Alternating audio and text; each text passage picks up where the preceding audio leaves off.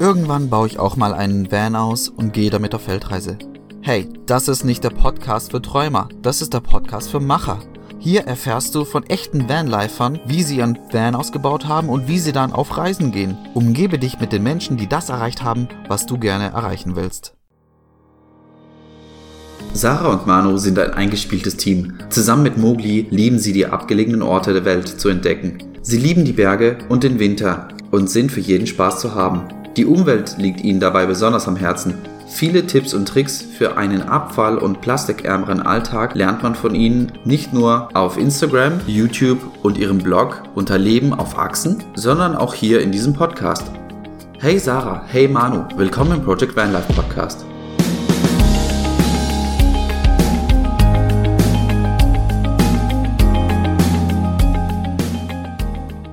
So, dann wärmen wir dich mal auf. Diese Fragen hat bestimmt noch keiner gestellt. Wie bleibst du sauber? Wie machst du deine Wäsche? Und wie gehst du aufs Klo? Wir halten uns sauber, indem dass wir duschen. ist grundsätzlich nicht so schwierig. Duschen findet man eigentlich viele unterwegs. Wir haben selbst keine im Van. Äh, wenn es mehr oder weniger warm ist, dann duschen wir im Freien. Dann haben wir Flaschen mit teilweise aufgewärmtem Wasser. Wenn es wirklich sehr warm ist, also im Sommer, dann nehmen wir auch kaltes Wasser. Und jetzt in Norwegen suchen wir entweder Airbnb-Wohnungen und duschen dort einmal oder gehen auf Campingplätze, dort findet man auch eine Dusche oder wenn mal wirklich keine Dusche in Sicht ist, dann waschen wir uns halt mit einem Lappen. Das funktioniert auch ganz gut, auch wenn es nicht die bevorzugte Lösung ist. Auch Toiletten findet man unterwegs so einige. Wir haben im Van selbst keine richtige Toilette. Äh, sehr oft gehen wir dazu einfach in die Natur und graben ein Loch. Das funktioniert auch ganz gut. Äh, wenn wir in der Stadt oder irgendwo sind, wo, wo Menschen um uns herum sind, dann haben wir für den Notfall eine einfache Eimertoilette. Das funktioniert auch ganz gut.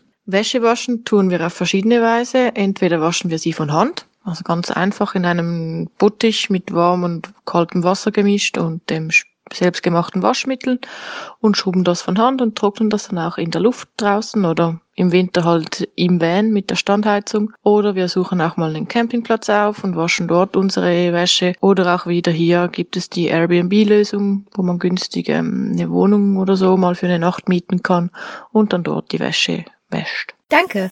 Was macht dein Van im Vergleich zu anderen Vans so besonders? Ein besonderes Merkmal unseres Vans ist bestimmt der Allradantrieb und dass er sehr viel Bodenfreiheit hat. Das ist für uns auch ein großer Vorteil. So schnell ist dieses Fahrzeug nicht zu stoppen und wir kommen so ziemlich überall damit hin. Dass er ein Oldtimer ist und dementsprechend wenig Elektronik hat, ist natürlich auch sehr angenehm. Das ermöglicht es uns, dass wir die Wartungsarbeiten alle selbst durchführen. Und äh, was Besonders ist vielleicht das falsche Wort, aber der Entstehungsprozess war bestimmt auch interessant, da wir mehr oder weniger den gesamten Ausbau unterwegs gemacht haben. Das heißt, als wir losgefahren sind, war da eigentlich nur ein Bett in unserem Van. Hau alles raus. Was ist das Beste am Leben im Van? Was hättest du nicht gedacht und hat dich verblüfft? Das Besondere im Vanlife ist vor allem, dass man jeden Tag an einem neuen Ort aufwacht und die super tolle Landschaft begutachten darf. Das ist uns besonders in Norwegen aufgefallen. Hier hast du wirklich hinter jeder Ecke ein neues Highlight äh, zum Entdecken und zu erforschen. Also das ist wirklich, wirklich sehr, sehr cool am Vanlife. Jetzt wird es spannend. Erwischt beim Wildcampen, Diebstahl, Freaks, Feuer. Was war das Unangenehmste oder Schlimmste, was dir bisher passiert ist? Wie bist du damit umgegangen? Viel wirklich Schlimmes ist uns so unterwegs eigentlich noch gar nicht passiert. Äh, vor einigen Jahren, bevor wir fest in den Van eingezogen sind, ist uns in Holland jemand oder viele Leute, das wissen wir nicht so genau, in, in, in den Van eingebrochen, als er geparkt war und haben uns das Fahrzeug ausgeräumt. Äh, das ist bestimmt ziemlich dumm gelaufen, aber im Nachhinein gehört das wohl zum Leben dazu und ist jetzt nicht so, dass, dass wir das als ein schlimmes Erlebnis in Erinnerung hätten. Nee, es war einfach der erste Schockmoment, den man halt durchleiden muss. Aber wie Manu schon sagt, ich denke auch nicht, dass das etwas extrem Schlimmes ist. Aber im Großen und Ganzen ist uns wo noch wirklich nichts Schlimmes passiert. Wir hatten schon die eine oder andere Reifenpanne oder sonst Pannen mit dem, mit dem Van unterwegs. Aber das kann vorkommen und mit dem rechnet man wahrscheinlich auch, wenn man so unterwegs ist. Kennst du diesen Satz? Irgendwann baue ich auch einen Bus aus und gehe auf Weltreise. Was glaubst du, hindert diese Leute daran? Wie denkst du über diese Hindernisse? Ja, diesen Satz haben wir auch schon des Öfteren gehört. Ich denke, die meisten Menschen scheitern an den eigenen Ängsten. So die Frage, was ist wenn? Was wäre, wenn das passiert oder dieses oder jenes oder ich kann doch nicht alles zurücklassen, was ich besitzt habe oder besessen habe. Allerdings denke ich, das ist ein Prozess, der jeder für sich entscheiden muss und auch vielleicht durchgehen muss, um dann wirklich diese Entscheidung zu treffen, dass man halt einfach loszieht und diese eigenen Ängste überwindet. Titten auf den Tisch.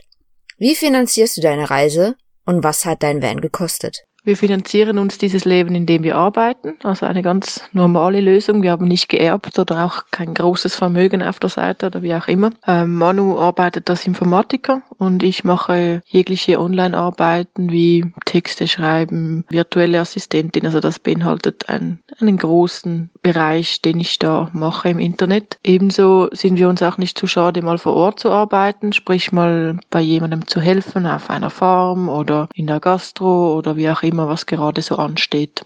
Die Kosten für unseren Van so zusammenzufassen ist relativ schwierig. Da haben wir ehrlich gesagt nicht so einen Überblick. Äh, das Basisfahrzeug hat uns als Occasion etwa 5.500 Euro gekostet. Ich würde sagen, er gehört damit nicht unbedingt zu den teuren Basisfahrzeugen. Ähm, was der Ausbau gekostet hat, das können wir so nicht unbedingt sagen, weil da haben wir uns ehrlich gesagt auch nicht sehr darauf geachtet. Aber alles in allem wird es wahrscheinlich nicht also Ausbau und Fahrzeug zusammen werden uns wahrscheinlich nicht mehr als rund 10.000 Euro gekostet haben. Vielen Dank.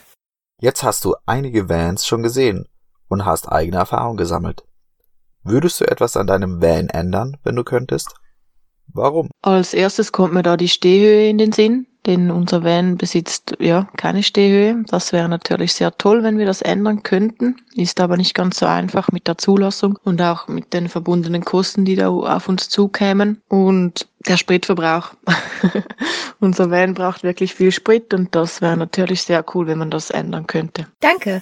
Welche nützlichen Gegenstände empfiehlst du anderen, damit ihr Leben im Van einfacher wird. Bei uns sind das eher die Systeme, die uns ein autarkes Leben garantieren und nicht spezielle Dinge. Außer einem Klappsporten vielleicht für die, für die Toilettengänge. Den kann man gut gebrauchen, ebenso auch mal für im Schnee oder so, um den Schnee wegzuschaufeln oder im Sand, wenn man stecken bleibt. Aber ansonsten ermöglichen uns vor allem die, also das Stromsystem mit den Solarpanels und der guten Batterie ein ortsunabhängiges Arbeiten, was bei uns jetzt sehr wichtig ist, da wir wirklich online arbeiten oder hauptsächlich online arbeiten und natürlich das Wassersystem. Ja, unsere Wasserfilter sind bestimmt Gold wert. Äh, die Wasserfilter im Zusammenhang mit, mit dem großen Edelstahlwassertank, den wir verbaut haben, ermöglichen uns problemlos auch mehrere Wochen irgendwo frei zu stehen und im Prinzip sind wir so nur noch durch die durch die Nahrungsmittel, die wir mitnehmen, limitiert in der Länge, die wir irgendwo verbringen können. Aber ich sage jetzt mal, ein bis zwei Wochen an einem See irgendwo in der Natur zu stehen, ist für uns absolut kein Problem. Wie planst du deine Reise? Welche Hilfsmittel benutzt du, um deine Gegend zu erkunden? Benutzt du Apps, Bücher, Menschen? Wir planen unsere Reisen eigentlich gar nicht. Also Der einzige Plan, den wir haben, ist meistens eine grobe Richtung. Wie im aktuellen Fall war die grobe Richtung Norden. Und dann sind wir einfach mal losgefahren und unterwegs hat sich dann alles andere ergeben. Ähm, irgendwelche Routen oder Strecken oder Ziele haben wir eigentlich nicht, sondern wir schauen wirklich spontan, wo es uns hinzieht und wo, wo es uns gefällt. Und meistens schauen wir dann vielleicht mal noch auf, auf Google Maps oder so, wo es ein schönes Plätzlein haben könnte für die Nacht, aber das war's dann auch schon mit der Planung. Welche Tipps würdest du anderen geben, nach dem Motto, wenn ich nochmal anfangen würde, dann wären meine ersten Schritte? Ich würde sagen, zu viel planen lohnt sich nicht. Einfach machen, einfach beginnen. So kommt's immer am besten. Wie sagt man so schön, der Weg ist das Ziel und genau das hat sich bei uns eigentlich auch am besten bewährt. Wenn man euch auf euren Reisen begleiten will, dann kann man das ja auf eurem YouTube-Kanal, Instagram oder eurem Blog Leben auf Achsen machen. Welche drei Vanlifer sollten eurer Meinung nach auch in diesen Podcast rein? Da fallen uns spontan die Pataschas ein. Die haben wir dieses Jahr, nein, jetzt sogar letztes Jahr am Dachzeltfestival kennengelernt und die verfolgen wir schon länger. Es sind Pärchen aus Luxemburg, die seit mehreren Jahren immer wieder in ihrem selbst ausgebauten Van unterwegs sind und ansonsten in Luxemburg ihre Homebase haben. Und dann würde ich noch Vanilla Ice Dream empfehlen. Die junge Frau war zuerst alleine unterwegs, hat sich dann unterwegs verliebt und ist seither mit ihrem neuen Partner und ihrem Hund in ihr Van gezogen und bereist damit Europa. Auch sehr ein cooler Kanal. Und dann noch das Schweizer Pärchen Gabriele, Gabriela und Sandro von Vanabundos. Ähm, wie gesagt, die kommen aus der Schweiz und sind die letzten drei Jahre der Panamerikaner entlang gefahren und haben wirklich sehr, sehr coole Erlebnisse gehabt und einen tollen Blog und Instagram-Kanal dazu. Wenn du jemanden kennst, der dir dafür dankbar wäre, wenn du ihm diese Podcast-Folge zeigen würdest, dann teile doch einfach diese Folge und schick sie ihm jetzt zu. Unterstütze uns und gib eine Rezension auf iTunes ab. Weniger als 5 Sterne sind heutzutage eine Beleidigung, also gib uns 5 Sterne, wenn du diesen Podcast total geil findest.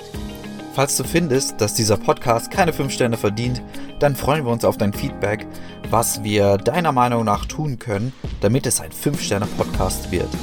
Schreibe uns einfach dazu einen Kommentar unter dem Instagram-Post von Bobby the Postman zu der heutigen Podcast-Folge.